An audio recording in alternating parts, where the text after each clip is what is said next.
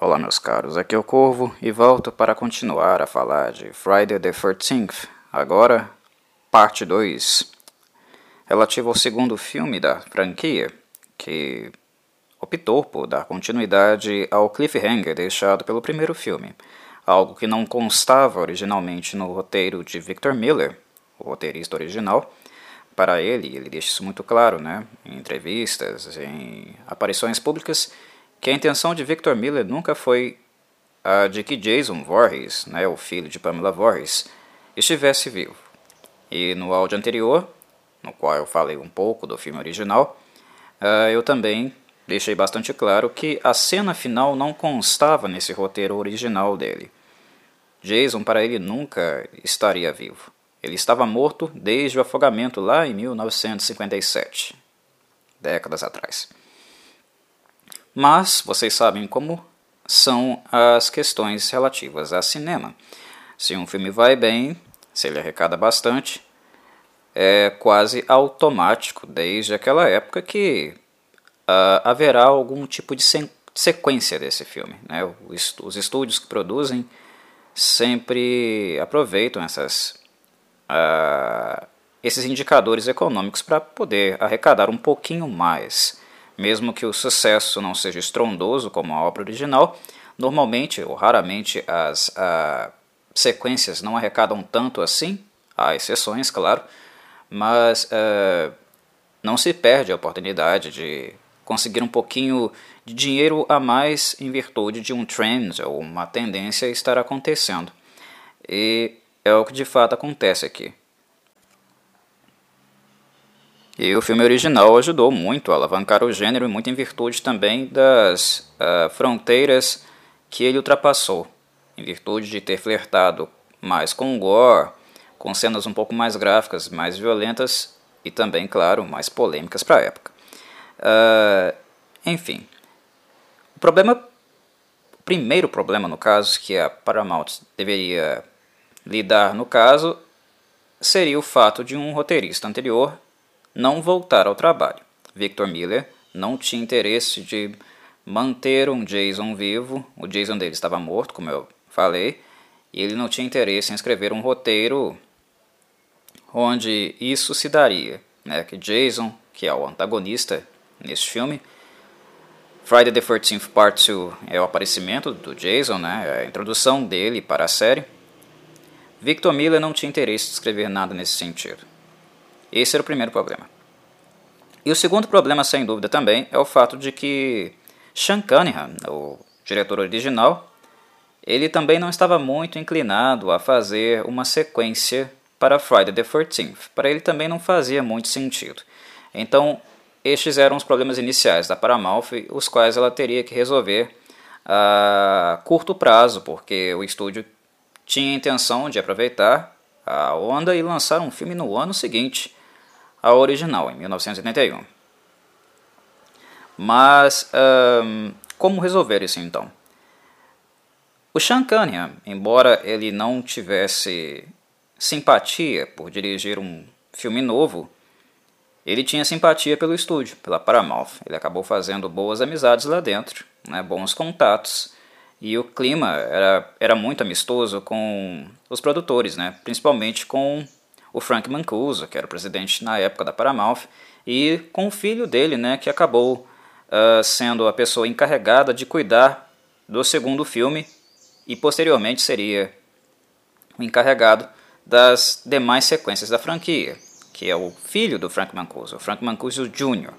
Então a relação deles era muito boa. E uh, o Sean Cunningham, ele trabalhava com um rapaz, um um jovem entusiasta e profissional que estava entrando na indústria, inclusive como seu pupilo, né, seu protegido, que era o Steve Miner. O Steve Miner seria o diretor então desse filme, a, uh, por aconselhamento do Sean Cunningham, ele sugeriu que o Steve teria capacidade de fazer isso, algo que é verdade porque o Steve Miner há muito tempo ele era um assistente do Sean Cunningham, né? Estava envolvido com basicamente tudo que o Sean Cunningham fazia na época E por ser seu assistente, havia tomado ciência das coisas que aconteceram em Friday the 13th. Uh, conhecia a lógica de trabalho, a estética, o direcionamento, o conceito daquele filme muito bem. Então, embora fosse alguém novo, era alguém antenado, né, ciente é, de que tipo de direção esse filme poderia ter, né, aquele tipo de desdobramento. Então, assim, com o aconselhamento, a sugestão de Sean Cunningham, Steve Miner foi escolhido, mesmo sendo bastante jovem, para dirigir Friday the 13th Part 2, algo que iria se repetir também em Friday the 13th Part 3, né, o terceiro filme da franquia. Steve Miner ficaria ali na Paramount nos anos seguintes.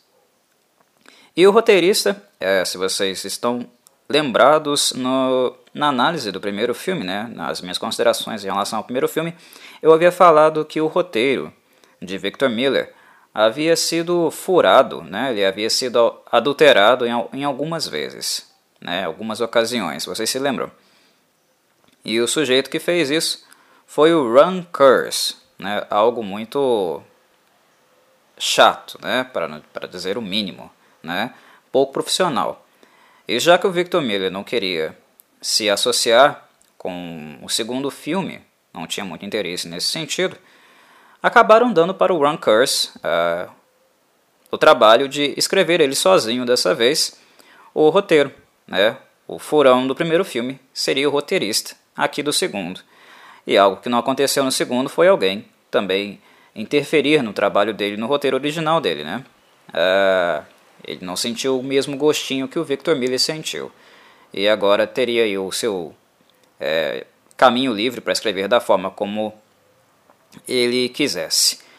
Eu havia dito na, na análise do primeiro filme que onde o Ron Curse escreve, adiciona algumas coisas, né, se desvia do roteiro do Victor Miller, uh, foram cenas as quais eu não gostei. Uh, e aqui, como roteirista, não é que uh, o Rankers não seja uh, competente ou uh, não tenha qualificações para o trabalho. Primeiro de tudo, os roteiros de slashers não são as sétimas, oitavas maravilhas do mundo. Né?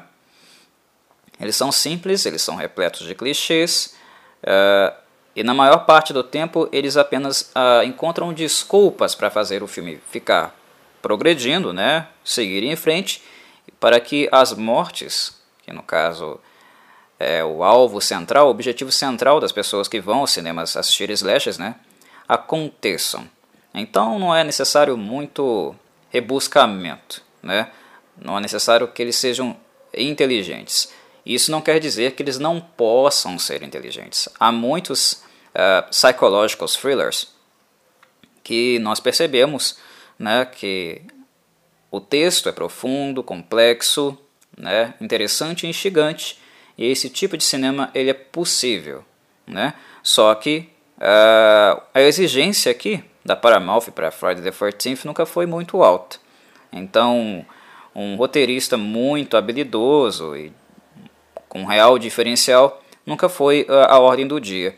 Então, o Ron Curse ele conseguiu conduzir o roteiro de maneira similar a, ao andamento e às sequências de cenas e acontecimentos que acontecem, né, que foram vistas anteriormente em Friday the 13th, o primeiro filme.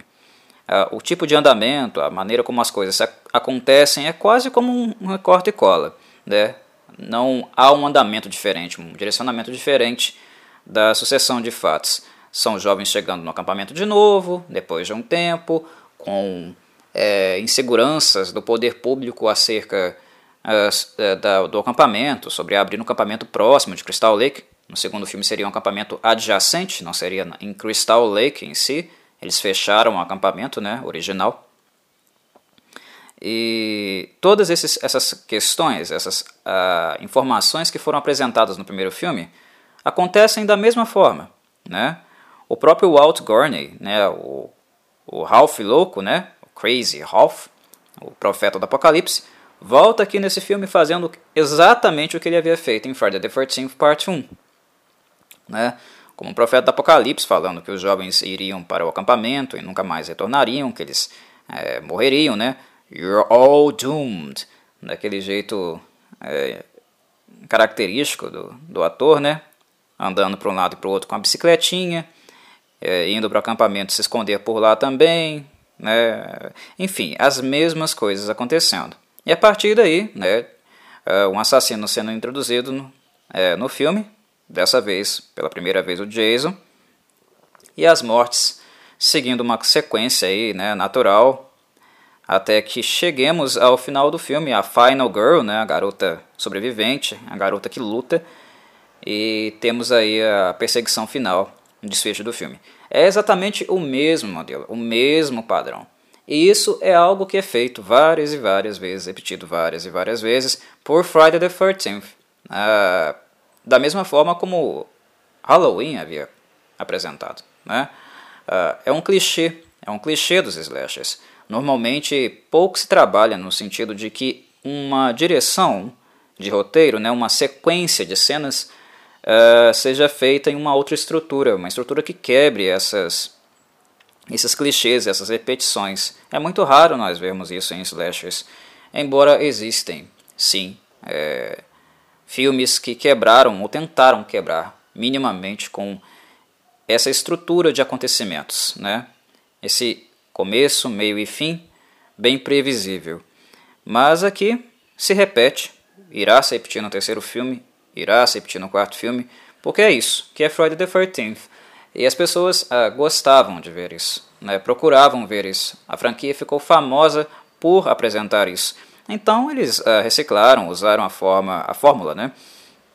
várias e várias vezes no, no decorrer dos anos. Friday the 13th Part 2 seria a primeira vez que Friday the 13th iria fazer um recorte e cola de si mesmo no âmbito das sequências de cena, no âmbito das sequências de acontecimentos. Né? E o Run Curse uh, faz basicamente o trajeto que o Victor Miller apresentou. Só que o roteiro do Run Curse não é tão bom quanto o do Miller, uh, conceitualmente tão bom quanto o do Miller. Eu acho que o Miller acertou muito bem no primeiro filme quando ele construiu toda uma mítica, né, um antecedente para o acampamento Crystal Lake, né, toda uma aura maligna em, torno daquele acampamento, que acredita-se ser é, amaldiçoado, né, uh, inclusive caindo no imaginário popular, na crença popular, né, algo uh, extra factual no caso, inclusive uma, um mito, né, uma coisa mística no imaginário do público, em virtude dos crimes que aconteceram lá. Esse é um conceito interessante que o Victor Miller introduz. E eu acho também que o Victor, Victor Miller escreve bem os seus personagens, pelo menos os personagens mais centrais. Né? Eu creio que o grande acerto dele mesmo seja em Pamela Voorhees, na mãe do Jason. Ela é um personagem muito bom e que foi melhorado, inclusive, né, muito melhorado mesmo, muito em virtude da atuação que a Pamela né, uh, recebe uh, o tra tratamento que ela recebe em virtude da atriz Betsy Palmer, lá no primeiro filme. Betsy Palmer retornaria aqui para alguns shots, né, algumas, algumas cenas finais que funcionam mesmo como um, um flashback, né, uma, imagens mentais que, no caso, o Jason teria com a personagem aqui no filme. Muito bem, então o filme começa da mesma forma que o anterior, né, onde uh, os adolescentes estão se organizando para receber um treinamento, né, treinamento de instrutores de acampamento. Parece uma coisa um pouco meio absurda, né, uh, meio caricatural, mas é isso mesmo. É um bando de jovens se organizando para ir receber um cursinho mesmo, né, de uh, como trabalhar no acampamento de férias, né, primeiros socorros possivelmente, né, teria nesse curso aí, coisas assim que são realmente necessárias né, cursinhos preparatórios de instrutores de acampamento de fim de ano, acampamento de férias. e a farra, né, o motivo para variar, obviamente estaria incluído aqui de novo, né, estaria sendo inserido aqui de novo. Porque é isso que as pessoas querem em Friday the 13th, um monte de jovens farreando, né, uh, cenas de nudez, sexo e bastante sangue para os lados. Uh, antes de falarmos um pouco das cenas e da introdução delas no filme, uh, eu creio que seja importante falar um pouquinho de Jason, né? Como eu havia falado, Victor Miller não tinha pretensões para ele no filme anterior e ele foi um cliffhanger no filme anterior. E uma coisa que acontece muito em Friday the 13th é furos sequenciais. É, são furos de roteiro mesmo, onde um filme é, seguinte não se preocupa muito com lógica ou com uma sequência de fatos que explique de alguma forma por que aquele personagem existe, de onde ele veio. Uh, uma coisa que eu acho extremamente absurda nesse filme é o fato de que Jason é um adulto, né? Porque o advento do afogamento dele se deu épocas atrás, então ele já é adulto. Ele está vivo e é adulto. Mas é o fato de que Crystal Lake é um acampamento de férias, né? Numa cidadezinha interiorana, numa cidadezinha pequena. Um lugar pequenininho, interiorano, de pessoas fofoqueiras que cuidam umas das vidas das outras, né, de bochichos. É, é um lugar pequeno, né? E Jason não ter morrido, ele ter sobrevivido àquele. Uh, agora, né, a série introduziu essa questão, né, um princípio de afogamento, mas que de fato não o matou. Uh, ao sair da água, ao sobreviver a isso, o fato dele se perder na mata e não conseguir voltar para casa, não achar o caminho de casa, ou que a própria mãe dele, né, a Pamela Voorhees, não tem encontrado no decorrer dos anos, é não faz sentido, né? Não é um ambiente de mata densa, né, de uma mata gigantesca, em que o sujeito vai se perder, né, ficar longe da, da civilização. O que, inclusive, é algo que o filme reforça pelo fato de Jason né, uh, ficar ali, residir ali próximo aos acampamentos regionais. Ele está próximo da civilização. Só que ele nunca volta para casa. A mãe dele nunca encontra. Equipes de busca possivelmente não encontraram também. Não faz sentido. É apenas uh, uma, um pretexto mesmo para que a série continue, que haja um assassino à espreita matando né, e continuando o banho de sangue né, que a Pamela Voorhees iniciou lá no primeiro filme. Realmente não faz o menor sentido. Uh, e mesmo uh, que a criança não voltasse para casa por um motivo irrisório qualquer, uma criança não sobreviveria na mata por muito tempo, né, sem conhecimentos e suprimentos necessários para isso. parece uma coisa boba e é, trivial, digamos assim, para um adulto, mas não é não. Um próprio adulto teria bastante dificuldade de sobreviver na mata sem qualquer tipo de suprimento ou, no mínimo, alguns aparelhos, né? instrumentos para caçar, poder se manter minimamente ali. E o Jason consegue. Né? Inclusive, uh, o filme introduz esse elemento de que o Jason caça, que ele sobreviveu à base de de animais, né, sei lá, plantas que ele colhia e se alimentava delas na mata, ele passou a fazer isso, né, a viver disso no decorrer dos anos. Inclusive, o, o Jason é um arquiteto uh, autodidata também nesse filme, né, porque ele, ele próprio cria a sua própria cabana. Ele pega pedaços de madeira, vai pregando umas nas outras e faz uma cabana para ele. Então o filme tem umas uh, justificativas muito, muito malucas, né, apenas para criar uma a possibilidade de continuar né, um cliffhanger uh, que foi introduzido no filme anterior. Né? Não são escolhas assim muito inteligentes, não. Uh, eles tentam justificar essas coisas, né? Mas ao justificar dessa forma, eu creio que seria até melhor que não houvesse muita justificativa essas coisas não tivessem sido apresentadas, porque dá um ar goofy, né, meio é, ridículo mesmo para, para o filme. Ah, se não há uma boa explicação, é melhor não explicar, né? Deixa no ar, deixa no mistério. Né? Talvez seja uma decisão, uma direção de roteiro um pouco mais inteligente. Mas o Ron Kurz, ele não é muito inteligente. Né? É um roteirista da série que eu não Realmente eu não gosto dele. Uh, o melhor roteiro para mim de Friday the 13th é do primeiro, embora ele seja incompleto e tenha furos. Para vocês verem que roteiro não é uma coisa muito boa na série. Eu creio que o roteiro do quarto filme ele é o mais organizado. Né? O quarto filme, muitos acreditam, muitos acreditam no caso, ao filme, né? o quarto filme da série como o melhor dela no todo. Né? O que eu tendo a concordar. O quarto filme, para um slash, é muito, muito bom. Inclusive tem um retorno do Tom Savini nele. Né? Algo que aqui também ele não tá. O Tom Savini ele não trabalhou em Friday the 13th Part 2 porque ele também achou a ideia de um Jason voltar do túmulo, né, ou não morrer no original, uma ideia muito estapafúrdia. Quando ele sugeriu aquele cliffhanger do primeiro filme, inclusive maquiou o moleque para sair lá da água e agarrar a personagem da Adrienne King, né, a Alice, ele fez isso apenas por questão de choque mesmo, né, de susto, mas a cena em si ela foi concebida para ser uma dreaming scene, né, uma cena onírica de sonho, e nada além disso. Como ele não gostou da direção, não viu com bons olhos o roteiro, ele foi fazer outro filme, que foi The Burning, um excelente slasher por sinal, e melhor, inclusive, que Friday the 13th Part 2. The Burning é melhor.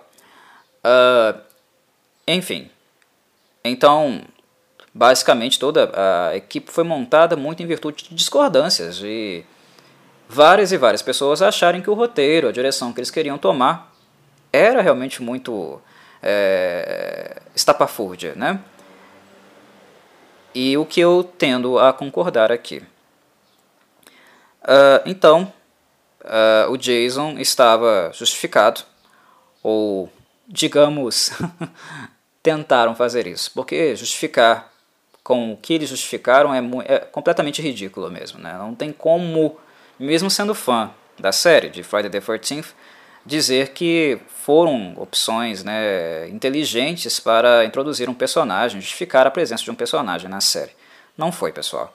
Né? Para os fãs de Friday the 13th, não foi. Né?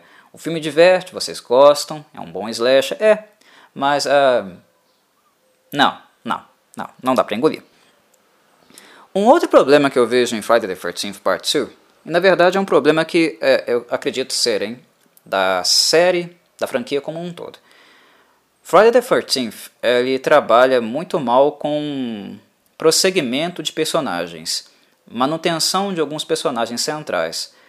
E esse tipo de comportamento, esse tipo de política em Friday the 13th leva que acarreta na série com que os fãs dela, ou as pessoas que acompanham a série, acabem não criando muitos sentimentos profundos, né, relações emocionais, sentimentais com algumas das personagens.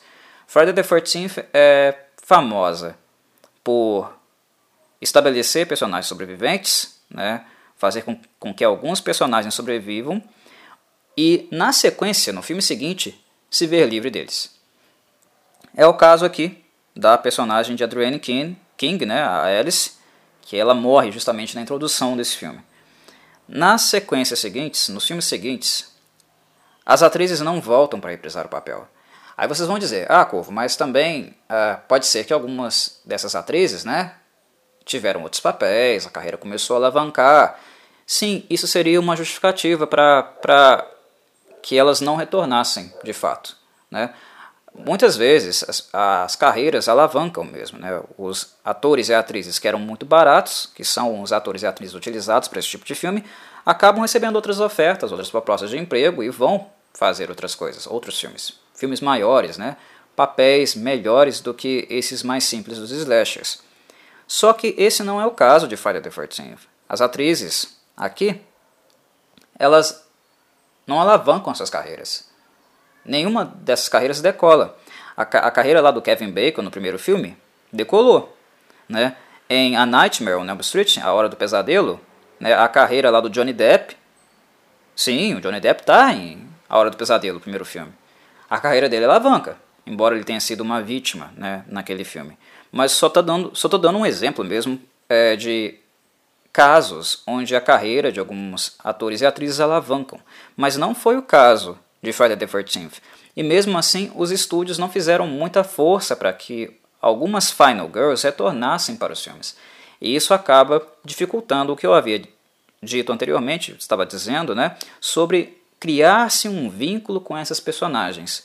Então, no fim do dia, os personagens de Friday the 13th, eles são carne para bate.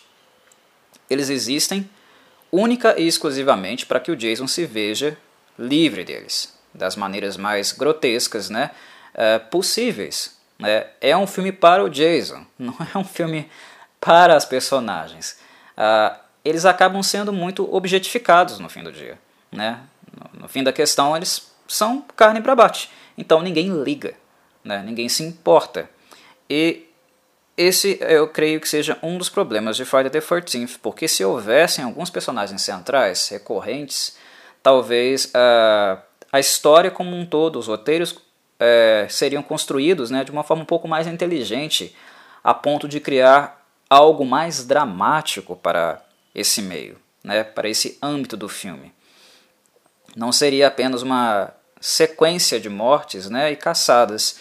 Talvez a história pela maneira de manter um personagem, né, a necessidade de manter esse personagem que já tem um antepassado, que já foi marcado por algumas experiências, criasse um roteiro um pouco mais florido, um pouco mais dramático, que poderia dar uma, um outro tipo né, de imersão para Friday the 13th, não ser apenas um matadouro, mas a partir do segundo filme é exatamente isso que acontece. Então toda a glória, toda a pompa relacionada a Friday the 13th estará relacionado ao personagem Jason Voorhees, ao seu antagonista e às formas uh, múltiplas, diversas, né, que ele executa as pessoas.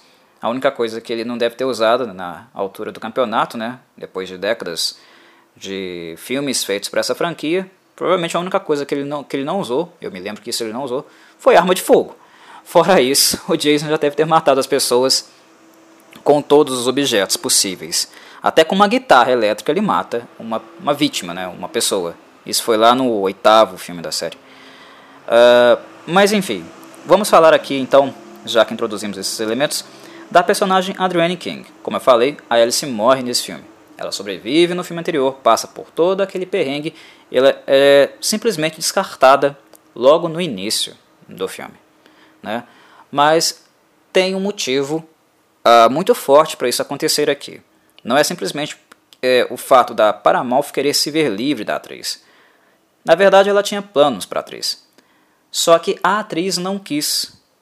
Inclusive, ela abandona a carreira dela também, em virtude do que eu vou dizer agora. Depois do primeiro filme, a atriz Adrienne King ela passou a ser ameaçada e perseguida por um louco que ficou fixado, fascinado por ela. E a partir do momento que ela passou a não ter reciprocidade com as cartas, com as ligações que recebia desse maluco, ele passou a ameaçá-la, a persegui-la, né? inclusive com a intenção de agredi-la fisicamente. A Adrienne é, retrata, ela lembra dessa época como uma época onde era muito fácil você descobrir o endereço das pessoas, né? Você ia na lista telefônica, procurava pelo, pelo nome da pessoa, né? Pelo número dela. E depois disso, a, além disso, era fácil, né? Conseguir um, um endereço. Bastava ligar para o vizinho, fazer um contato, algo do tipo. Ou seja, não era muito difícil achar uma pessoa, saber onde ela mora, onde ela reside eram informações fáceis de serem conseguidas, né? Eram outros é, anos, outra época. E o cara encontrou ela e passou a persegui-la. Uh, ou seja, trocando em miúdos, a Adrienne King ela conheceu um Jason na vida real também. Infelizmente, né? Ela teve a sua Pamela Voorhees, o seu Jason Voorhees, na sua vida real, alguém a perseguindo, e isso acabou com ela. Isso a tra traumatizou tão profundamente que ela decidiu largar a vida de atriz. Ela foi trabalhar com outra coisa na vida dela. Muito triste, né? Só que ela aceita voltar para a série para que a personagem dela tivesse um desfecho. E é justamente o que nós vemos aí em Friday the 13th, Part 2 acontecendo no prólogo, que também é uma, uma, né, uma forma também de introduzir o Jason na série. A primeira vez que o Jason iria aparecer na série seria nesse começo aí, começo dele e o fim da sobrevivente do primeiro. Uh, dito isso, falando no Jason, na sua introdução, há uma curiosidade muito importante de ser mencionada nesse tópico, nesse podcast, que é o fato de que a primeira vez que Jason Voorhees aparece para a série, a primeira vez que ele aparece num filme da franquia, ele não é homem de fato. Legal, né? Tratava-se de uma profissional ali mesmo, né, do set, de figurino, de camarim. Ela, ela era designer de, de, de produção, né? Trabalhava com design da, de produção. E ela é a pessoa que é filmada uh, caminhando naquela rua uh, após uma chuva, né? Na verdade, a cena inicial mostra o menininho né, pulando em poças de água, cantando e brincando, e a mãe dele chama ele para entrar para dentro de casa. E ele reclama e entra. E aí aparece né, pernas uh, andando nessa, nessas poças, caminhando ali. E essa é a primeira vez que o Jason Voorhees teria tempo de tela, seria introduzido na série. E trata-se de uma mulher, não é um homem.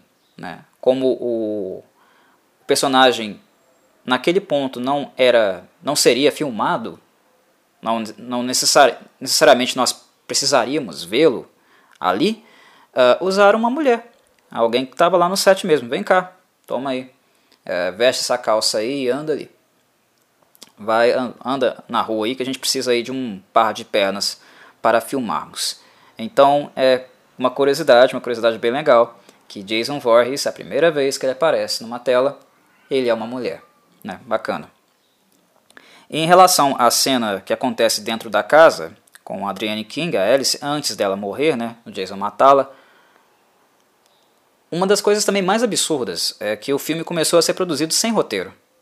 Uh, como a Adrienne não iria ficar na série, mas iria fazer um cameo, né, uma pequena participação apenas para morrer, eles organizaram um set improvisado numa casa qualquer e não tinha nem roteiro naquela época, né? não estava nem pronto ainda, nem contavam com um roteiro uh, feito com essa direção, uma direção de matar a personagem. Então tudo o que acontece dentro daquela casa, tudo que a Alice fala, naquele contato de telefone dela falando com a mãe, tudo aquilo é improviso. A Adrienne King relata que ela chega no, no set, né, e os caras, né, o pessoal da produção fala para ela, ah, interpreta qualquer coisa aí anda para um lado para o outro, fala algumas coisas, pega o telefone. É, não tinha nada. Ela teve que improvisar do zero mesmo. Né? Tudo aquilo que ela falou não tinha texto para aquilo. Apenas a death scene, né, a cena de morte, foi contemplada, estava dentro de um planejamento, que é uma das mais é, interessantes aberturas da franquia, né? Uh, o filme Friday the 13th Part 2 pode não ser um dos melhores da franquia. Eu considero a série original, série original eu digo, 1, 2, 3 e 4, os quatro filmes, que seriam a franquia como um todo.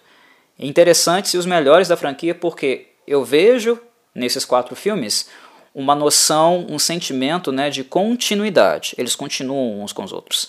No quinto filme da franquia quebra-se essa continuidade. Né?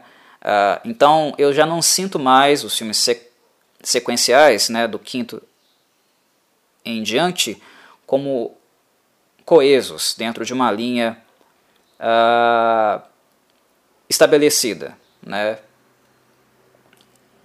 Os quatro primeiros são sequências e funcionam como uma franquia, uma história única para mim. Né? Os outros é como se eles fossem histórias uh, separadas dentro de um filme. Ah, quando eu pego um, dois, três e quatro, os quatro filmes iniciais, eu consigo sentir sentir esses filmes como uma história única em quatro filmes. Né? E o dois, para mim, é o mais fraco dos quatro. Né? Mas ainda assim ele tem momentos marcantes. E para mim, a cena de introdução do 2 é muito marcante, porque é algo completamente inesperado. Né? Ela está lá fazendo um chá ou café na cozinha dela igualzinho ela fazia lá no, no parte 1, né? no primeiro filme. Ah, um gato assusta ela toma um sustaço com um gato, um barulho que ele faz na cozinha, e alguém que passou né, por um episódio traumático, é, tem um trauma de ser uma pessoa perseguida e tal, ela quase mijou nas calças ali na, na cozinha, né? Depois que ela vê o gato, depois que o, calo, o gato pula para dentro da casa dela, ela relaxa.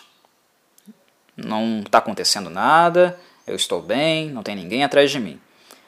E tu relaxa com ela, né? Ou não. Porque, querendo ou não, a gente espera que vai acontecer alguma coisa, né? porque a gente vê o Jason lá fora. Mas nós vemos a personagem relaxada. E no momento que ela abre a geladeira, a gente não espera uh, encontrar e ver dentro da geladeira o que ela vê. Ninguém esperava aquilo. Ela abre a porta da geladeira e a cabeça da Pamela Voorhees, né, que ela havia decapitado no primeiro filme, tá lá dentro. E aí ela berra, né, de terror, né, de surpresa e terror. Terror profundo, claro. E aí o Jason chega por trás dela, né, com aquele picador de gelo e crá na cabeça dela. Enfia o picador na lateral da cabeça dela, na, na têmpora, né, da cabeça. E assim a personagem da Alice encontra o seu fim na franquia. É uma cena muito boa. Muito boa mesmo. É surpreendente, né? Uma das melhores introduções da franquia para mim, na minha avaliação.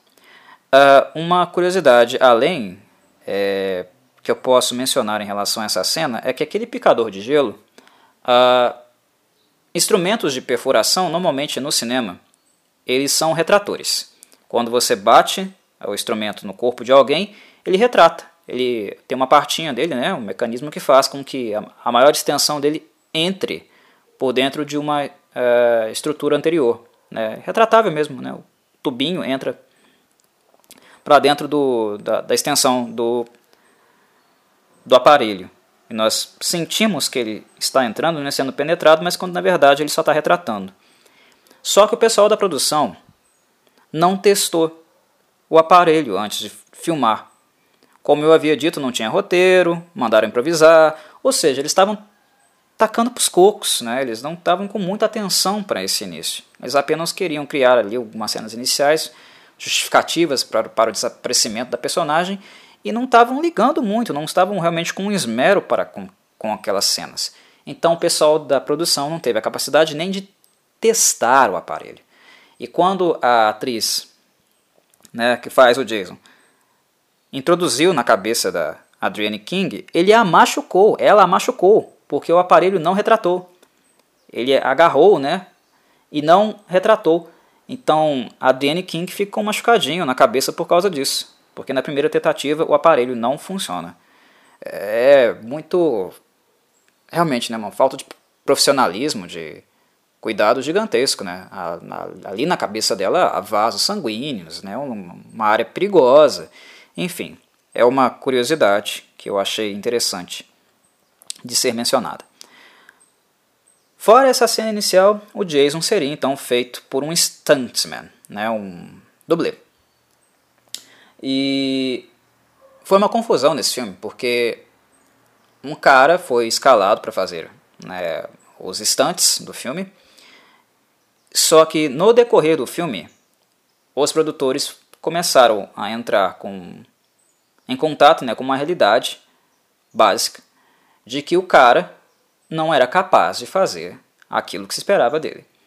O stuntman original trata-se daquele cara que reboca o o carro, né, o a picape dos adolescentes no início do filme. A Sandra e aquele namoradinho dela, né? Aqueles que vão lá atender o telefone, na cabine telefônica, conversar com o outro e tal. Enquanto isso, uh, um reboque começa a levar né, a caminhonete deles. Aí eles saem correndo atrás da caminhonete e tal. Lá na frente, o cara para, né, sai do carro e aí o outro que estava conversando com eles no telefone aparece ali tirando sarro deles porque era uma pegadinha. O cara que estava dirigindo aquele, aquele reboque, supostamente o dono né, da, do posto de gasolina ali, era o stuntman uh, escalado para fazer o Jason nesse filme. Só que Uh, não sei se não consultaram o currículo do cara, uh, se analisaram muito bem a descrição dele, né, realmente as capacidades para fazer as cenas, os instantes do filme, que nem são difíceis assim, né? Nós não vemos o Jason fazer coisas muito mirabolantes nesse filme, do, no sentido físico mesmo, né? Uh, que coloca realmente a integridade de uma pessoa não treinada em risco. O nível de complexidade não é tão alto, mas mesmo assim o cara não foi capaz de fazer. Então eles tiveram que improvisar, né? E mudar o stuntman no decorrer do filme. Quem mais fez o Jason, e é o Jason que caça, né, persegue as pessoas, trata-se do Steve Daskevich. Steve Daskevich foi o principal Jason nesse filme, é o que faz as cenas mais difíceis. E o Jason do final, o Jason com a máscara protética, né, aquele Jason hidrocefálico, né, o, o monstro mesmo, né, a aparência monstruosa do Jason, aquele que assalta a Jeannie no final. Jeannie, no caso, a personagem principal aqui, a protagonista, uh, foi um cara chamado Warrington Gillet. Né? Então foram quatro Jasons. Né? O primeiro foi uma mulher, o segundo começou a filmar, mas não conseguia fazer as cenas, então tiveram que refilmar com outro, que foi o terceiro, o Steve Daskevitz, e o Warrington Gillet fez o Jason na cena final, né, a cena do jump scare. O jump scare que inclusive também é repetido em relação ao primeiro, primeiro filme, né? também cria uma cena de jump scare aqui para o segundo. Quatro Jasons no mesmo filme. Algo que não é tão é, problemático assim, não é uma coisa também de outro mundo. Lembram-se de Halloween? Lá no podcast de Halloween eu falei que quase todo mundo no set de Halloween, o primeiro filme, foi Michael Myers em algum momento, até mesmo John Carpenter. Né? Então não é nenhuma coisa de outro mundo. Mas é só mesmo é, interessante né, perceber quão problemático foi a produção de Friday the 13th Part, parte 2. Muitos erros, né? Muitos erros de condução, de uh, contratação, de teste de equipamentos. É muita bobagem sendo feita, né? Uma coisa que não aconteceu lá no primeiro filme. É, são essas informações, essa questão que é importante de ser mencionada aqui, né? A trilha sonora do, do filme, do segundo filme, pouco se diferencia do primeiro também mas é em virtude do compositor, né, do mesmo compositor, o Harry Manfredini, ter voltado e a série ter optado por manter né, o seu tema principal também, que é um tema muito marcante. E o Harry Manfredini dá umas incrementadas na trilha original dele, cria algumas coisas novas, mas a maior parte da, da trilha sonora se mantém. O que é bom, porque o trabalho do Harry é muito bom. O Manfredini ele realmente é muito, é, muito, muito bom mesmo, né? Enfim, em relação ainda a o Jason. Jason Voorhees ele ficou famoso, conhecido né, na cultura popular, no imaginário do público, por ser alguém muito forte, né? alguém alto, brutamontes, é, digamos que alguém que se impõe e intimida fisicamente. Mas aqui, o Jason do segundo filme está longe de ser isso. O Steve Daskevitz é alguém não muito alto, é um homem de estatura média, a roupa que ele usa né, é uma roupa nada intimidadora, é muito comum, é um macacão né, que ele utiliza durante o filme. Inclusive o macacão parece ser um pouco maior do que ele. Uh, e uh, a máscara do Jason, né, uh, o símbolo do Jason Voorhees, ainda não seria introduzido nesse filme. Ele só iria aparecer na segunda metade da parte 3, do filme seguinte. Aqui o Jason usa um pano amarrado na cabeça. É isso, pessoas. Não é nem máscara, é um pano amarrado na cabeça. E para enxergar para onde ele está indo, o Jason fez um buraco né, na parte esquerda do pano para poder ter algum raio de visão. E é isso. É uma, um pano amarrado na cabeça com um buraquinho para ele poder enxergar. Só que esse pano amarrado na cabeça tem uma referência é, ele não, não é uma coisa necessariamente original. Há um filme na década de 70, mais especificamente em 1976, é, que não se trata de um slasher, mas poderia ser incluído na categoria, né, porque é um filme de assassinatos em série, chamado The Town That Dreaded Sundown. The Town That Dreaded Sundown. É um filme baseado em fatos reais uh, sobre crimes, né, assassinatos em série, que não foram solucionados, inclusive. Uh, o caso não teve uh, solução, né, que ocorreu em um município chamado Texarkana, que é um município na divisa entre o estado de Arkansas e o estado do Texas. Ele ficou conhecido né, por ser o local dos crimes de um assassino chamado Phantom Killer, né, o assassino fantasma. E esse assassino ele utilizava um saco na cabeça, um saco branco, parece de linho, uma coisa nesse sentido, uh, que era realmente a sua máscara, né, um saco na cabeça, com uns furos mesmo, para ele poder enxergar. Por isso ele foi chamado de Phantom Killer. E aí o saco do Jason na cabeça é certamente uma referência, né, uma inspiração nesse filme anterior, né, nesse filme mais antigo, de, de 76, né, chamado The Town That Dreaded Sundown. Tem um filme né, relacionado a isso, a esse caso, que é o que eu estou mencionando aqui, e também um remake que foi feito dele. Mas eu aconselho, quem tiver interesse em assisti-lo, né, que assista o original, porque o original é bem melhor. Então, vem aí a referência. E basicamente é isso. O Jason Voorhees desse filme é um Jason Voorhees muito mais próximo do humano do que do sobrenatural.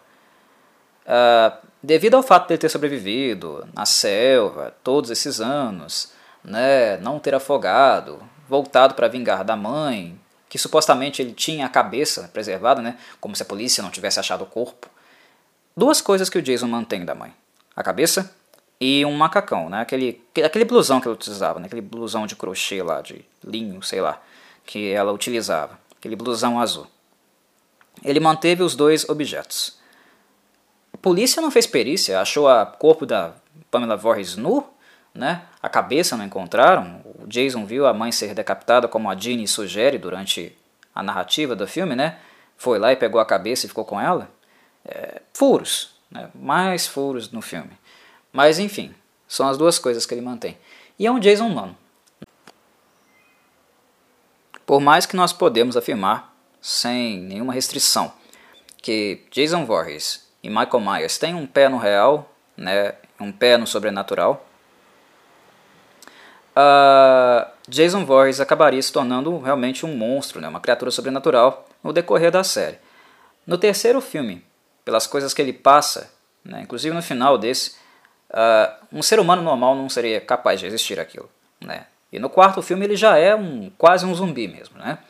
Uh, algo que seria reforçado no sexto filme da série, onde aí a Paramount entraria de cabeça nisso. O Jason é um morto, uma criatura sobrenatural, um zumbi. E assim nós vamos continuar com ele. Isso lá no sexto filme da série.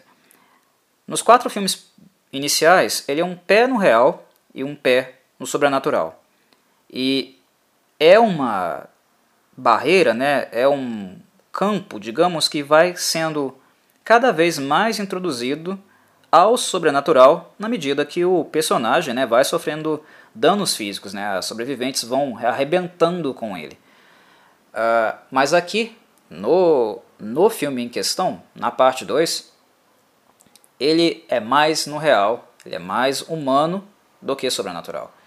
Uh, é um Jason que vemos se assustando, né, tendo medo de ser ferido. Tem uma cena né, na Final Chase, na, na caçada final, né, que a Jeannie vai no armário, pega uma serra elétrica, né, liga ela e vai em direção a ele.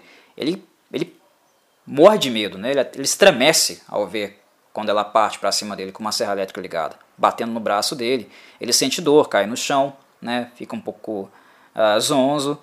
Então nós vemos que são características né, uh, comportamentais no Jason que o aproximam mais de alguém humano do que um monstro sobrenatural, do que um zumbi, né, que seria o que ele se tornaria futuramente. E nesse sentido, uh, isso é uma das coisas que me fazem gostar de Friday the 13th Part 2. Embora não seja um filme uh, muito bom e não seja um dos melhores da franquia, é um filme que a final chase dele né, a, a cena onde o bicho pega realmente, né, o momento em que todo mundo espera no filme, que é justamente a caçada final, onde o protagonista é caçado pelo antagonista e tenta sobreviver, é uma das melhores cenas de perseguição da série também. Porque a personagem em si, a Jeannie, né, além de ser uma das melhores garotas uh, da série, uh, eu acho ela melhor, a melhor delas, de todas elas, da, da, da série, da franquia, a Jeannie eu acho a melhor, a mais inteligente, é a que mais dá trabalho pro Jason. É... que mais dá trabalho eu não diria. Talvez uh, a Chris tenha dado um pouco mais, né? Eu acho que a Chris deu mais trabalho para ele. Mas a mais inteligente, certamente, eu acho que é a Ginny. Uh, eu gosto de Friday the 13th, Part 2, porque a cena de perseguição ela é muito orgânica. São dois seres humanos. Um tentando matar e outro tentando sobreviver. E fazendo de tudo que é, que é necessário para sobreviver. Morrendo de medo, mijando nas calças. Nós temos é, imagens, inclusive, né, da, da Ginny uma, uma hora, né, escondida debaixo da cama. Aí um ratinho passa do lado dela, ela mija nas calças, né? A gente pode pensar, né? Ela mijou nas calças por causa do rato, não por causa do Jason. Mas é alguém humano, né? É uma cena que mostra ali humanidade, humaniza a personagem. E o, o, medo do Jason, a dor que o Jason sente a cada golpe que ele, que ele recebe, a cada pancada que ele recebe, isso humaniza, ah, de, de fato, a perseguição final, tornando-a muito orgânica e extasiante, né? Quando Jason se torna alguém sobrenatural, ao ser ferido, né, alguém cravar nele alguma coisa, né, eletrocutá-lo, queimá-lo, quando ele é sobrenatural, quando ele é um zumbi, nós não ligamos mais. Ah, é o Jason, ele não vai morrer. Ele não sente dor, né? Ele é um morto-vivo, é, ele vai voltar mesmo, ele vai levantar porque nada pode matá-lo, a gente passa a não ligar mais, a não se interessar mais, a não se envolver emocionalmente mais com o que acontece com o Jason. Aqui não. Né? Aqui, se você dá uma paulada na cabeça dele, ele vai apagar, né? porque ele é humano. Uh, então, uh, os danos que ele recebe e também as coisas que ele é capaz de provocar nos outros têm um valor diferente, tem um impacto diferente que é o que torna para mim o filme, né, Friday the 13th Part 2, um filme interessante, né, uh, de ser visto mesmo. Né, ele empolga um pouco, muito em virtude disso, porque é um fight, né, um contra um ali, a Vera. Né? Não é um monstro invencível, imbatível contra alguém fraquinho, né? que pode ser morto. É a Vera, né? é pau a pau. A única é, diferença realmente né, o que distingue né, o Jason da Jeanne é o fato dele ser um homem, né, de ser um assassino, um homem mais forte do que ela e ela é uma mulher. Perde a questão do apelo físico, né? ele é mais forte do que ela. Isso coloca né, uh, com, com uma certa vantagem. Uma vantagem que ela consegue superar pela inteligência dela. Ela é mais inteligente, esperta do que ele. Né? E ela vence ele por causa disso. Né? Ele, ela acaba se dando melhor, melhor né, no, no, fim, no fim das contas, né, porque ela é mais inteligente do, do, do que ele. Essa é a diferença. Né? Então, uh, eu creio que em relação ao Jason, o que é relevante para ser dito em relação aos aspectos físicos dele, trata-se disso. O Alt Gorney, o Ralph louco, ele é morto nesse filme, né? Que é uma pena, porque alguns personagens simbólicos, né, como o Ralph louco na, na série, ele acabou se tornando um clichêzão da série, pelo jeito extravagante, exótico, né, de se comportar, de ser que ele tem. Mas ele, ele acaba sendo uma vítima do Jason Voorhees. O, ele está à espreita em Crystal Lake, né, esperando aquele momento adequado para entrar em algum quarto e depois sair do nada, falando as suas profecias malucas, assustando as crianças, né, os adolescentes. Só que nesse filme ele nem, tem tempo de fazer isso. Ele estava todo taradão, né, espiando lá a Jenny com um instrutor lá, né, chefe do acampamento, tendo seu momento amoroso dentro da cabana deles, né, é, atrás de uma árvore, e o Jason chega por trás com um arame farpado e o enforca na árvore. É bem gruesome, é bem sanguinário. Inclusive, esse filme está um pouco mais sanguinário. Ele é um pouco mais sanguinário do que o filme anterior que também é uma tendência em Friday the 13th. A cada novo filme, mais agressivo, mais violento o filme fica. Falemos um pouco das mortes então. Uh, como eu falei, né, o Tom Savini não voltou. Né, os efeitos práticos não são dele. Mas isso não quer dizer que eles estejam ruins nesse filme. Não estão, não. Estão muito convincentes, aliás. Uh, o trabalho foi muito bem feito. E algumas mortes, na verdade, uma morte, eu acredito ser uma das mais interessantes do ponto de vista de stunt desse filme. Que é justamente a morte de um rapaz, que é um rapaz paraplégico, ele está em cadeira de rodas, né? Uh, que também é uma forma do filme dizer: Jason não poupa ninguém. Uh, não importa se você é, um, é, bom, se você é mal, se você é promíscuo ou não, aqui todo mundo vai dançar. Né? Eu acho que talvez seja um, uma resposta direta, né, até intencional, às acusações de misoginia que foram feitas, e com razão, né, uh, no primeiro filme da série. Então talvez eles colocaram outras, é, digamos, minorias, né, ou pessoas em situações mais diversas aqui, para dar um recado né, de que o Jason é mal, tão mal que ele não pouparia nem um paraplégico. Mas ele mata esse sujeito, e de umas formas, uma das maneiras mais agressivas, brutais e cruéis, né, covardes possíveis. Né, que ele chama a atenção do rapaz, o rapaz vai lá fora com a cadeira de rodas, chama, olha de um lado para o outro. Ele chega devagarzinho por trás dele e usa a machete na cara do rapaz. Bate uma vez. E nós vemos a machete cravada no rosto dele. Né? A cadeira de rodas ela começa a andar né, para trás, sai da varanda e começa a cair né, numa escadaria gigantesca que tinha ali no, no acampamento. Uh, chovendo, né, uma chuva forte, torrencial, é uma cena muito gráfica. Nós vemos a cadeira de rodas uh, caindo, né, andando numa escadaria com a machete cravada, enterrada no rosto dele. Muito gruesome, muito brutal. É, é uma cena realmente muito gráfica. E uma curiosidade também que eu preciso falar em relação a isso é a forma como o Jason usa a machete nesse filme que também é uma coisa muito caricatural. É uma coisa que virou meme mesmo depois, né? virou uma, uma piadinha, né? interna e externa. Porque parece que o Jason só gosta de usar a machete no lado errado. ele não usa a parte de baixo do fio, aquela parte que realmente usa-se para cortar.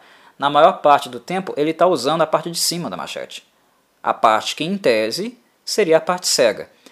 Uma outra oportunidade que nós vemos isso acontecer é quando utilizando lá as suas uh, táticas de caça, né, o conhecimento prático de caça que ele uh, adquiriu, na, supostamente né, na época de uh, caçadas, né, de sobrevivência que ele teve na, na mata, ele arma uma armadilha, né, uma armadilha de corda, aquela de laço mesmo. O sujeito pisa, o laço fecha e ele fica pendurado. O cara fica lá pendurado, encontra uma outra mocinha, né, vai buscar uma, um canivete para cortá-lo, tirá-lo da árvore. E o Jason chega por trás, ele todo indefeso, né? E passa a parte da machete superior. Supostamente aqui não tem fio. E aí, né, o pescoço dele abre. Só que, se vocês notarem, tem algumas cenas no filme que nós temos alguns closes da machete, da lâmina. E onde é claro nós notarmos e vermos que a machete tem sim um fio na parte superior também. O que não é, não é raro de acontecer com machetes. Quem trabalhou no campo, ou viu trabalhos no campo, né, onde é necessário machetes para colher algumas coisas, cortar algumas coisas, nós temos sim é, modelos de machete, né, onde a, a parte superior também é afiada. É como se fosse um fio duplo mesmo. Então, supostamente é um erro, não vou dizer que não foi um erro, né, que não foi uma maneira um pouco tosca de retratação, né, de um uso constante da parte superior e não da inferior. Mas uh, o filme mostra a machete também, afiada da parte de cima, em alguns momentos. Não são todos os momentos que isso fica claro, mas em alguns momentos sim. Então dá para deixar passar. Falando da mocinha que foi buscar o canivete para tirar o cara da, da corda, só que ela demorou demais, óbvio. É necessário nós falarmos também que Friday the 13th aumenta no, na nudez que até então ele havia apresentado no primeiro filme. Né? No primeiro filme nós temos uma nudez muito parcial. A Friday the 13th Part 2 ele esquece a parcialidade. Nesse filme nós começaremos a ver realmente garotas totalmente nuas. Né? E é puro exploitation. É puro exploitation. É apenas por motivos de vê-las peladas mesmo. A, essa atriz, essa mocinha, antes de uh, precisar ir lá buscar o canivete para cortar a corda do cara, ela estava sendo provocada, perseguida por ele o filme todo. O cara é um tarado, né? E ela também, é, a atriz no caso, foi escalada para usar uns shortinhos super curtos, né? aparecendo a maçãzinha do bumbum dela, né? Uh, essa coitada ela foi escalada em Friday the 13th Part 2 só para mostrar o corpo dela, né? Uh, o que é um pouco triste, né? Porque a carreira dela não decolou e ela ficou marcada por ser a menina que só aparece pelada nos filmes. Não deve ser uma sensação muito boa, não. Mas uh, antes dela ajudá-lo, tentar ajudá-lo, ele estava provocando ela. E ela foi lá pro lago, né? Uh, nadar pelada de noite. Imagina a temperatura daquela água. E ela tira toda a roupa, né? A câmera foca em todos os traços do corpo dela, uh, tudo, tudo, tá? Não poupa nada, né? Nem uh, os capilares uh, mais baixos, nada, não se poupa nada. O filme é um exploitation puro. Uh, e ela sai lá pela dona nadando, né? O cara volta, rouba a roupa dela, ela sai pelada da água, toda molhada, mais exploitation. Friday the 13th, ele abusa é, muito desse, desse, aspecto. Uma outra menina depois, né, que ia ter ah, relações amorosas com o rapaz lá da cadeira de rodas, que morreu antes de fazê-lo, né, coitado, também é filmada nua. Ah, enfim, tem muita coisa, muita coisa, muito exploitation mesmo. E são jovens, né, bonitas, é, atraentes. Ah, o filme realmente abusa muito disso. E isso deveria ser uma marca. É, basicamente também de Friday the 13th. Sempre vai ter uma menina nua, uma cena de sexo envolvida. No mínimo uma, né? Pode ter mais de uma. Enfim, essa mocinha, né? Ela ligaram tanto para o corpo dela e para a nudez dela que nem se deram trabalho também de fazer uma cena de morte decente para ela. Ela foi morta off-screen. Quando ela volta para a margem do lago, né? Para tirar o cara da corda, ela encontra ele morto, né? Degolado pira, dá um surta, né, começa a gritar, feito louco, e aí o Jason chega por trás dela e ela morre off-screen. Nós não vemos uma cena de morte para ela. Aqueles dois do início, né, a Sandra e o namoradinho dela, lá daquela caminhonete, eles morrem também de uma forma não muito original, que nós podemos dizer, embora a produção, né, o Ron Curse, roteirista do filme, negue, ele nega. Mas para mim é claramente plágio. Não tem como produtores de cinema, né, ah, pessoas envolvidas com cinema e com gênero horror, não conhecerem as cenas mais marcantes do gênero em questão. Não tem como. Não tem como justificar algo tão claramente copiado. Para mim é claramente um plágio. Uh, esse casal ele é morto uh, durante uma cena de sexo também. Essa não é muito gráfica, não, não aparece muita coisa deles não. Uh, os dois estão na cama, deitados, né, fazendo sexo, um em cima do outro, e o Jason entra devagarzinho por trás deles e os empala juntos com uma lança. Né? Nós vemos ele cravar a lança de cima para baixo, a, a, ponta da lança, inclusive, há um close nela é, cravando no chão, abaixo da cama, né? passa tudo ultrapassa o corpo dele, que está sobre, sobre o dela, o dela, o colchão, o estrado, tudo, e crava no chão. Tamanho a violência do golpe, né? Inclusive para essa cena, eles haviam feito um boneco, né? Um, criado um molde para o corpo do rapaz, que seria empalado, né, foi empalado, mas uh, eles filmariam esse empalamento acontecendo, né, o sangue jorrando das costas dele.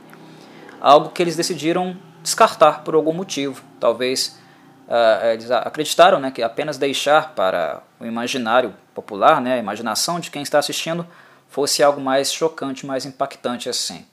Preferiram focar no golpe, né, no close da seta cravando no chão, depois de trespassar os dois, e a cena de dor no rosto da personagem feminina, da Sandra. Essa cena, meus caros, ela foi filmada, ela foi introduzida no cinema de horror em um diálogo. E escutem o que eu estou dizendo a vocês, e principalmente aqueles amantes do slasher. Eu já havia falado isso no podcast de Halloween. Quando eu discuto Halloween, discuto a obra do John Carpenter, eu menciono todas essas influências do cinema italiano e do diálogo. Não haveria slashers e os slashers não seriam populares se não fossem os diálogos italianos. A questão é que ter acesso aos diálogos, aos filmes italianos, naquela época não era muito comum para as pessoas nos Estados Unidos. Eles não achavam esses filmes muito facilmente nas locadoras. Mas os cineastas filmavam sim e tinham acesso sim. Tanto é que o John Carpenter, o próprio John Carpenter, falou que ele assistiu basicamente todos os filmes do Argento até aquele ponto, até ele fazer Halloween. Né? Ele conhecia o, o Dario Argento, conhecia os filmes que o Argento fez. Né? Então, os a, a, diretores né, mais famosos do cinema italiano, algum dias eu hei de abordá-los abordá aqui no canal também, em outros Cine Corvos, é, eles eram conhecidos, porque eles são precursores do gênero, né? eles são diferenciais no gênero, né? muito diferentes entre si, inclusive. O filme em questão, onde Friday the 13th 2 plageia essa cena, né? chama-se A Bay of Blood. Uh, no Brasil ele é conhecido, se não me engano, como Banho de Sangue. Ele é um filme de 1971 do Mário Bava. E a cena é exatamente a mesma coisa. Um casal né, é, fazendo sexo na cama, né, um sobre o outro, o assassino chega por trás e os empala com uma lança. É exatamente a mesma cena. Né? Então é mais aí uma curiosidade para vocês, para quem não sabia né, desse, desse fato, que é famoso, né, um plágio famoso no cinema, mas que não deu nada não. Né? Não houve processo, nada desse tipo não. Né? O Mario Bava pouco se lixou que alguém em Friday the 13th, né, dez anos depois, uh, copiou né, uma morte do, do filme dele. Não estava nem aí. Uh, outra morte digna de nota nesse filme, né? Claro, aquela mocinha que eu falei que ia ter relações com o rapaz né, paraplégico, ela é morta logo em seguida. Ela sobe, ela entra no, na, na casa, né, vai até o quarto dos dois, né?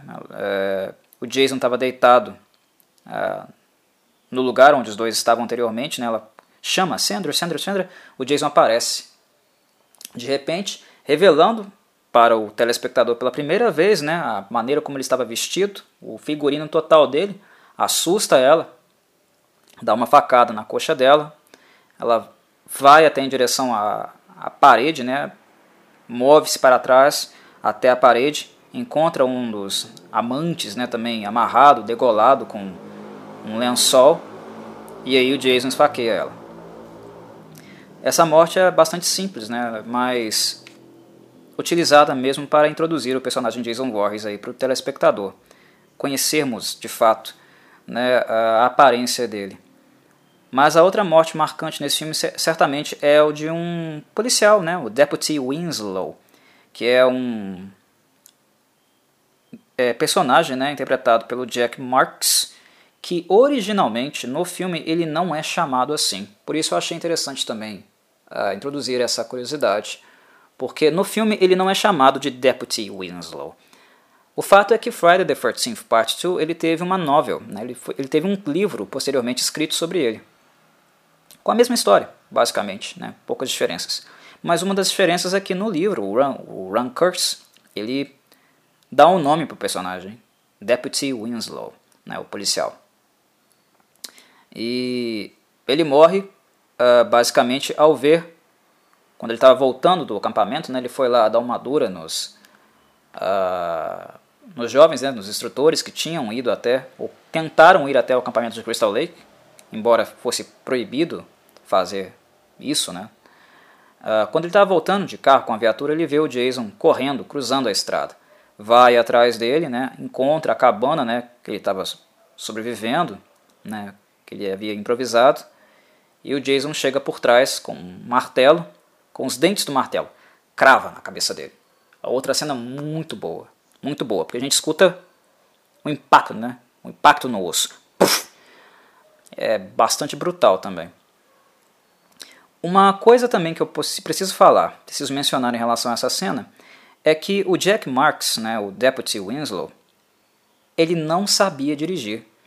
E a cena, né, nós vemos a cena justamente dele dirigindo e vendo o Jason atravessar a estrada. É o início da cena. E nós podemos notar que ali ele transitava com a viatura muito lentamente. O cara estava, sei lá, 10 km por hora, 20 km por hora no máximo. Acho que nem isso. Uh, ah, Para quem não repara, não vai perceber, mas ele estava muito devagar. Isso se deve ao fato dele não saber dirigir.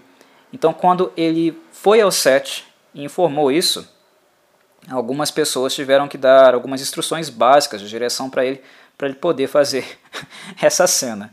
Então é por isso que ele estava realmente igual um, uma lesma, né? um, um caramujo ali com a viatura, andando tão lentamente assim. Bem, a Final, a Final Chase, basicamente, né, a cena onde Jason Voorhees vai perseguir a Jeannie, a personagem que é uma entusiasta de psicologia, né? Ela é introduzida no filme como sendo uma instrutora ali, uma das instrutoras chefes, mas também alguém que estuda psicologia, né? Principalmente psicologia infantil.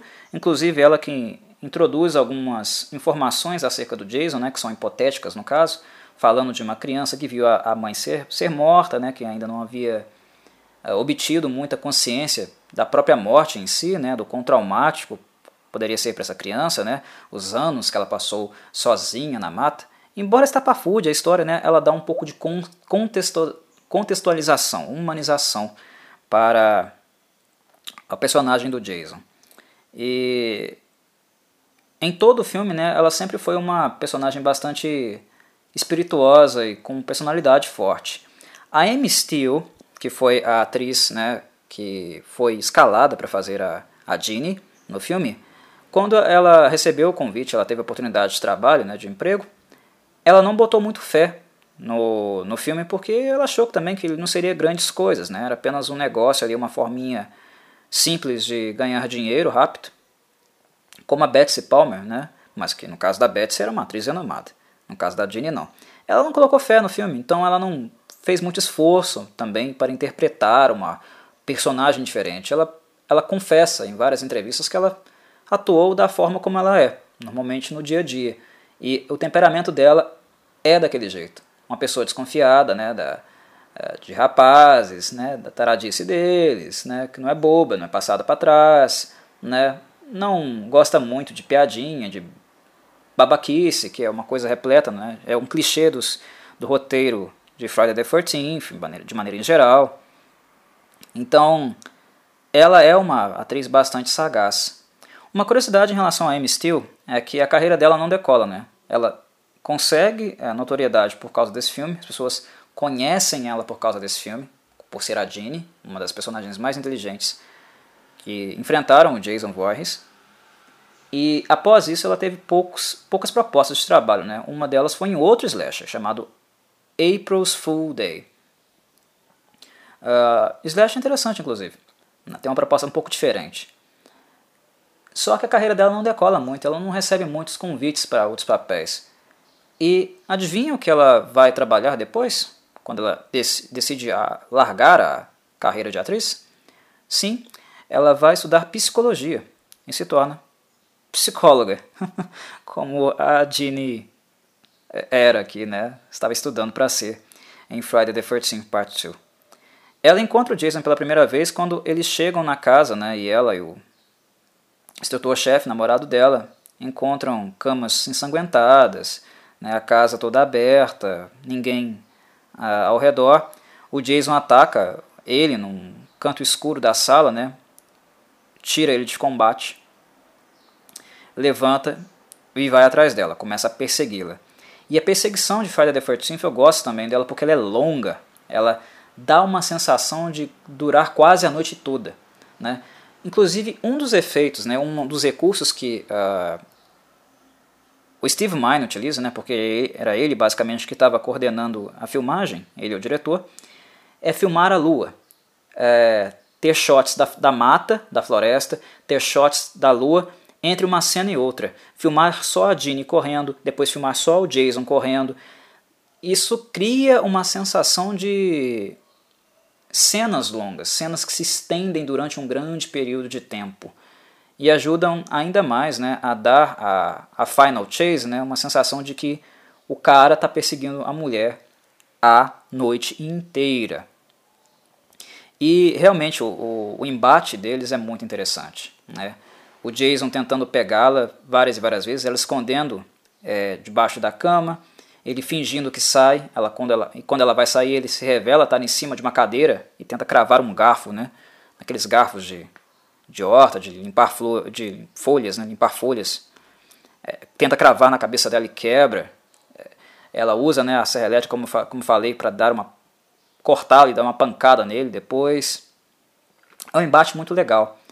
Tem uma cena, inclusive, né, que ela entra dentro do carro, ele aparece na janela, olha para ela, intimida e abaixa. Isso assusta, né? Porque ele sai do raio de visão dela. Depois ele, ele sobe no capô do Fusca dela e crava o garfo. Depois introduz a mão dele para tentar pegá-la. Nisso ela chuta a porta, né, bate nele e ele cai. Aí ela sai, vai para uma moita, uma moita escondida, fica atrás dela. Quando o Jason passa correndo, ela vira de uma vez e dá um bicudo no saco dele, nas bolas dele.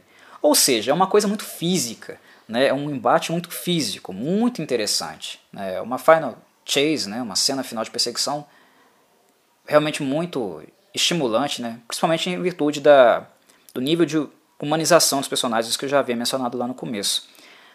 O filme mesmo tem um desfecho, de fato, uh, na cabana do Jason. Né? Ela acaba uh, achando a cabana dele, indo para lá. O Jason chega né, atrás dela e ao entrar na cabana, ela descobre né, que o Jason mantinha a cabeça da Pamela Voorhees, da mãe dele, num altar e também né, a, a, blusa que ela utilizava. É um altar mesmo, né, com a cabeça no centro, a, bru, a blusa de frente a ela e com velas acesas ao redor. Um negócio bem macabro. E por ser uma estudante de psicologia, né, principalmente psicologia infantil, ela tenta entrar na cabeça do Jason, né? Ela tenta confundi-lo. Então ela veste a, a blusa, né? despenteia um pouco o cabelo, de forma a parecer minimamente ali com o cabelo da, da cabeça, né, do crânio da Pamela Voorhees que ela havia visto, e se mantém na frente do crânio para tirá-lo da visão do Jason. E quando o Jason entra, arrebenta a porta, ela passa a interpretar como se ela fosse a mãe dele. Jason, tá tudo bem, acabou, você fez muito bem o seu trabalho, pare agora, é hora de parar. E ela estava ah, pronta, né, para que quando ele baixasse a guarda, ela desse um golpe fatal nele, né, e de fato é, ficasse livre, né, ah, da perseguição.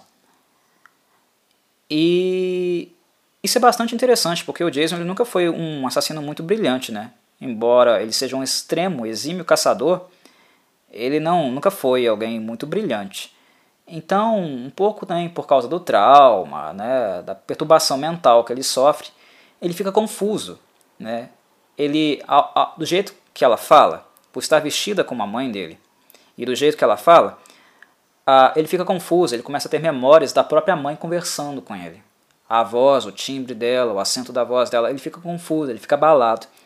E a cena também ele, ela é incrementada com a, uma própria performance né, que a Betsy Palmer fez para o filme. A Betsy Palmer não participou do filme, obviamente, porque ela foi morta no filme anterior, mas eles foram até a casa dela, tiraram um novo molde, né, um novo molde do rosto dela, porque o molde anterior se perdeu, né, ele foi descartado, e eles fizeram também na casa dela alguns voice-overs, né, gravações separadas. Né? Colocaram um fundo preto, só o rosto dela e ela falando. Então quando a, quando a Ginny está falando, né? Jason, a mamãe está falando com você. Aí aparece né, uma cena sobreposta, como se o Jason estivesse vendo, enxergando, né, ouvindo dessa forma, da Betsy Palmer falando: Jason, mamãe está falando com você. Dá um efeito legal, dá, é um contraste bacana. Só que num deslize da, da Jenny, né, o rosto, né, o crânio da, da Pamela Voorhees fica é, visível para ele. E aí ele saca né, que ela está fingindo e tal, perde-se a questão da confusão e ele ataca a perna dela. Daí o namorado dela chega né, na, na, na cabana, entra em contato com ele de novo, briga com ele, começa a apanhar dele de novo. E quando o Jason dá as costas, vai matá-lo, a Jeanne pega a machete e crava no ombro dele. É um golpe muito forte. Ela levanta, né? Aí a, a técnica cinematográfica é de novo do slow motion, né? Para que foque na intensidade, diminui-se a velocidade para dar um enfoque no peso, né? Fazer que você sinta que o golpe é forte, pesado, né? Denso. A Jeanne levanta a machete, faz uma cara de raiva, né? E crava tuf, no, no ombro do Jason. Um golpe seco, né? Único, forte, brutal. Aí a machete entra né, basicamente inteira né, no ombro dele, ultrapassa a cravícula e crava no, no tronco dele. Qualquer pessoa normal morreria com esse golpe. Né, ninguém iria sobreviver. O que me faz reforçar que o Jason tem um pezinho, já tinha um pezinho já, né? Aí no sobrenatural, nas sequências, depois desse filme. É, e basicamente é assim que eles derrotam o Jason nesse filme, né? Depois a a Ginny fica curiosa antes deles saírem, né? Ela tá machucada, o Jason dá um, um golpe de picareta na perna dela. Mas antes deles saírem e voltarem para o acampamento, né, ela, curiosa, vai lá e puxa né, o pano da cara dele, só que não filma o rosto. Nós não vemos a, a deformação. Né, só um comentário, né, Jesus, né, como se a imagem, né, a imagem gráfica do rosto fosse realmente lamentável. E aí ele sai. E o filme fecha com o mesmo efeito, né, com o mesmo cliffhanger e jump scare, na verdade, do filme anterior, que é uma dream scene. Né? A, a Jeannie está sendo abraçada pelo, pelo namorado Paul no, na cama e tal. Há um barulho na porta. Ela fica com medo. Uh, se afasta né, um pouco na cama mesmo, ela senta na cama um pouco mais distante da beirada, com medo, pega o garfo e aponta em direção à, à cama, fica próxima da parede, parede que inclusive uh, atrás dela há uma janela, né? O namorado vai em direção à porta, abre a porta e o que é, é revelado é a cachorrinha, a cachorrinha daquela pobre jovenzinha, né, que só foi usada no filme para parecer pelada, que é a Muffin. Só que aí tem uma questão. Para quem notou, para quem prestou atenção durante o filme, nós vemos que o Jason também não perdoa animais. Né? E quando a Sandra e o namorado dela estavam é, cogitando ir a Crystal Lake, a entrar no acampamento de Crystal Lake, e são pegos né, pelo Deputy Winslow, uh, antes disso eles encontram uma carcaça de poodle da cachorrinha. Então ali naquele momento você já saca, é uma dream scene. Isso não está acontecendo, a cachorra morreu. E no mesmo instante, né, que a Ginny levanta, oh Muffin, oh Muffin, vinha cá, né, aquela vozinha tristezinha, né, para a cachorrinha que sobreviveu, não, não sei o que, com a trilha sonora do Harry Manfredini muito calma, emocionante, né, uh, do mesmo jeito que ele fez no primeiro, o Jason pula pela janela, ele arrebenta a janela por trás, né, com aquela cara horrorosa, hidrocefálica que ele tem, né, todo cabeludo também, né, mal cuidado, agarra ela e puxa ela para fora. E depois a Dream Scene corta né, com ela numa maca perguntando onde estava o Paul, que não aparece mais. E o filme uh, corta ali, termina ali, basicamente. É uma sequência, basicamente, né, repetindo todos os elementos do primeiro filme que deram certo nele. e nesse sentido não acrescenta muita coisa, mas ainda assim, pelos pontos fortes, né, positivos que eu apontei, é um filme interessante ainda de ser visto. Dos quatro iniciais, certamente é o uh, menos interessante deles, né, mas os quatro filmes, primeiros filmes da franquia, são muito concisos, muito coesos, concisos, coesos, objetivos e interessantes para uh, o gênero slasher, né, dentro do molde, perfil dos slashers, são filmes bem fortes. Há muitos que gostam né, do sexto filme da franquia também. Mas para mim o ponto forte da franquia é justamente os quatro primeiros filmes. E o segundo, este em questão, embora não seja o melhor dos quatro, ainda é consistente, ainda diverte, proporciona uma, uma horinha e meia aí de entretenimento, certamente, para quem gosta do gênero. O filme vendeu, o filme lucrou, né, não tanto quanto o primeiro, mas rendeu bastante dinheiro, que possibilitou uma outra sequência. E o resto é história. É história, até que eu faça um outro cinecurvo falando da parte 3. Possivelmente farei. Talvez cobrirei é, certamente os quatro filmes aí da série com essas curiosidades de bastidores e tal, como eu costumo fazer. Fãs do Jason, espero que tenham gostado tenha sido interessante. E até o próximo. Cinecorvo.